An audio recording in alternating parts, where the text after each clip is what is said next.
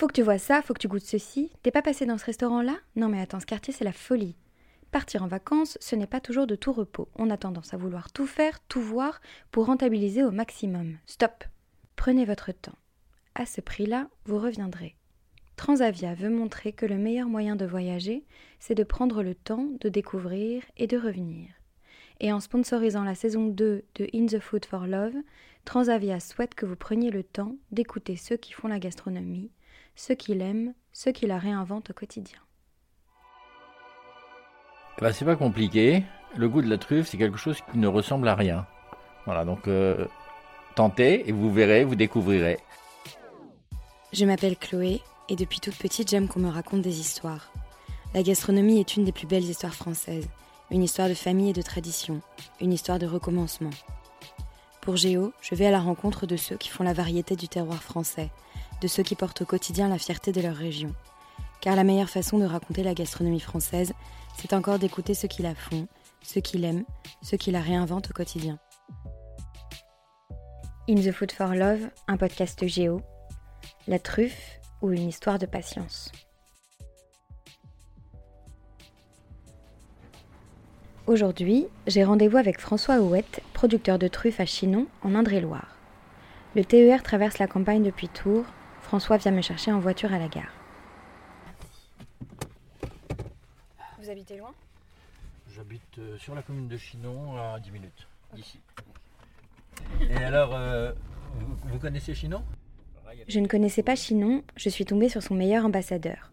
François m'emmène faire un tour et me montre la forteresse qui abrite le château de Charles VII, où on a aussi vu Jeanne d'Arc, la statue de Rabelais, héros de la ville, et la Vienne qui coupe la ville en deux. Chinon, c'est 60 restaurants pour 7000 habitants, son vin, ses truffes, un héritage gastronomique qui doit faire plaisir à Gargantua. Sur la route pour aller chez lui, nous passons devant les truffières d'un de ses fils. On voit des plants de chênes truffiers à perte de vue. Et cette plantation, elle fait 16 hectares, elle est en très haute densité. Ça n'a rien à voir avec ce qu'on faisait euh, jusqu'à maintenant. Mais chaque, chaque plan va donner un arbre qui sera taillé. Et il sera taillé de manière à ce qu'il ne dépasse jamais la hauteur de l'homme qui le taille. Pourquoi? Parce que c'est plus facile de tailler quand on a les deux pieds par terre. C'est difficile quand on est obligé de monter sur un escabeau. Et on s'est aperçu qu'un arbre taillé donnait autant de truffes qu'un arbre pas taillé, si ce n'est plus. Alors, il faut les tailler, mais il faut pouvoir les tailler sans les, sans les brusquer. Si François parle si bien des arbres, c'est qu'il a, d'origine, une formation de pépiniériste. Avant, il vendait des bonsaïs. Nous arrivons chez lui, un château du XIVe siècle qu'il a lui-même retapé, et entrons pour prendre un café et parler truffes, bien sûr. La truffe du Périgord, Tuber melanosporum, celle-là, parce que euh, chaque truffe est particulière. Alors on va, on va s'occuper de la nôtre. Euh, elle est noire, elle est ferme au toucher, elle sent bon. Pour être sûr que ça soit une truffe, on va prendre un couteau et on va la canifer. Et la canifer, c'est-à-dire qu'on lui donne un petit coup de canif. On enlève un copeau et on voit à l'intérieur sa couleur. Elle est noire et elle est veinée de blanc. Alors pour qu'une truffe soit bonne, il faut un qu'elle soit ferme, deux qu'elle sente bon, trois qu'elle soit noire. Quand on va chercher une truffe, on fait un petit trou. Ce trou, c'est un peu comme une cave. On dit, on va caver la truffe. Donc on va faire la petite cave pour sortir la truffe. Nous, on fait ça avec ou des chiens ou un cochon. Les cochons, c'est super. On aime bien faire ça avec le cochon. Bon, il y a un petit problème avec le cochon, c'est que le cochon, il, des fois, il mange la truffe. Euh, c'est un animal euh, sympathique. Nous, on a un cochon euh, qui a deux ans, tire-bouchon. Il, il pèse pas loin de 200 kilos. Petite parenthèse qui me fait plaisir, voici Tire-Bouchon. Et là, on va lui donner, on va lui donner à manger. Aujourd'hui, ça sera des glands. des glands euh, qui euh, n'ont pas servi l'année dernière pour, pour les chênes truffiers. Et tire-bouchon va les manger. Mais euh, on le promène avec une petite ficelle. On n'a pas besoin de faire d'effet de force. Et euh, le seul dressage qu'on ait fait, c'est d'éviter qu'il ne mange la truffe quand il l'a découverte. Donc, euh, dès qu'on sent que au bout de son nez il y a une truffe, eh bien, on l'appelle par un petit cri qu'il connaît, Et ce petit cri, eh bien, c'est pour lui le signal de la nourriture. C'est ce qu'on lui donne, c'est ce qu'on lui fait tous les jours quand on lui donne à manger. Donc on a dans notre poche du maïs, il trouve une truffe, on lui fait toup, toup, toup, toup, toup. Et là, il se détourne, on pose le maïs au sol, il mange le maïs, et pendant ce temps-là, nous, on peut récupérer la truffe. Si la truie est naturellement attirée par les phéromone que dégage la truffe, le chien ne l'est pas et doit être dressé. Le chien, euh, a priori, n'aime pas la truffe, sauf peut-être certains, certaines races de chiens euh, italiens, des lagotaugues, et eux, c'est un peu comme le cochon. Vous les mettez dans une truffière, ils n'ont jamais senti une truffe, mais ils sont capables de la trouver. C'est très rare.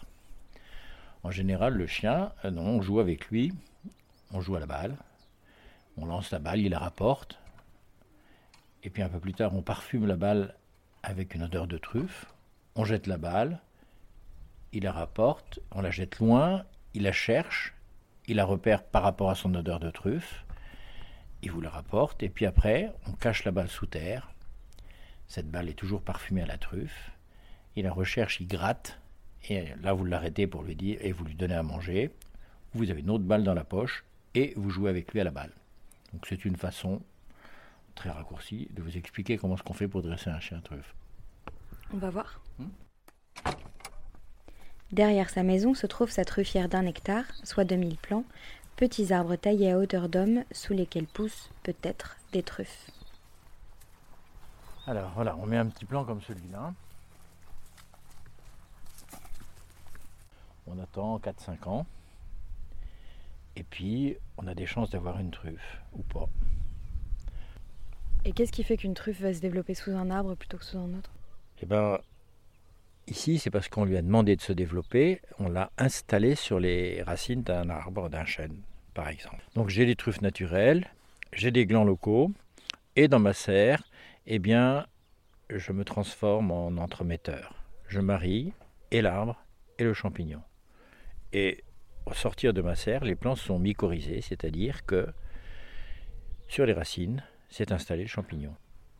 Et ça met, vous disiez, ça met 4 à 5 ans avant de se développer? Ouais, c'est plutôt 5 ans euh, avant de se développer, avant de produire. Mais tous les arbres ne produisent pas. Certains produisent, d'autres ne produisent pas. En général, euh, on a sur une parcelle, on a environ 100 euh, à 150 arbres. Quand on a 2000 arbres sur la parcelle, on a environ 100 à 150 arbres qui produisent. tous les jours, on promène le chien ou le cochon et on attend qu'il nous indique l'emplacement de la truffe. Ensuite, eh bien, euh, pour éviter qu'elle ne soit détériorée ou par les griffes du chien ou par le groin du cochon, eh bien, on se met à genoux et puis délicatement on la retire. Moi j'aime bien les arbres, j'aime bien la forêt. Et un jour, euh, j'étais à la chasse avec un de mes amis et il me dit Moi, chez moi, je trouve des truffes. Alors je ne croyais pas jusqu'à ce qu'il m'amène une truffe. Alors j'ai récupéré cette truffe, je l'ai fait sentir à mon chien.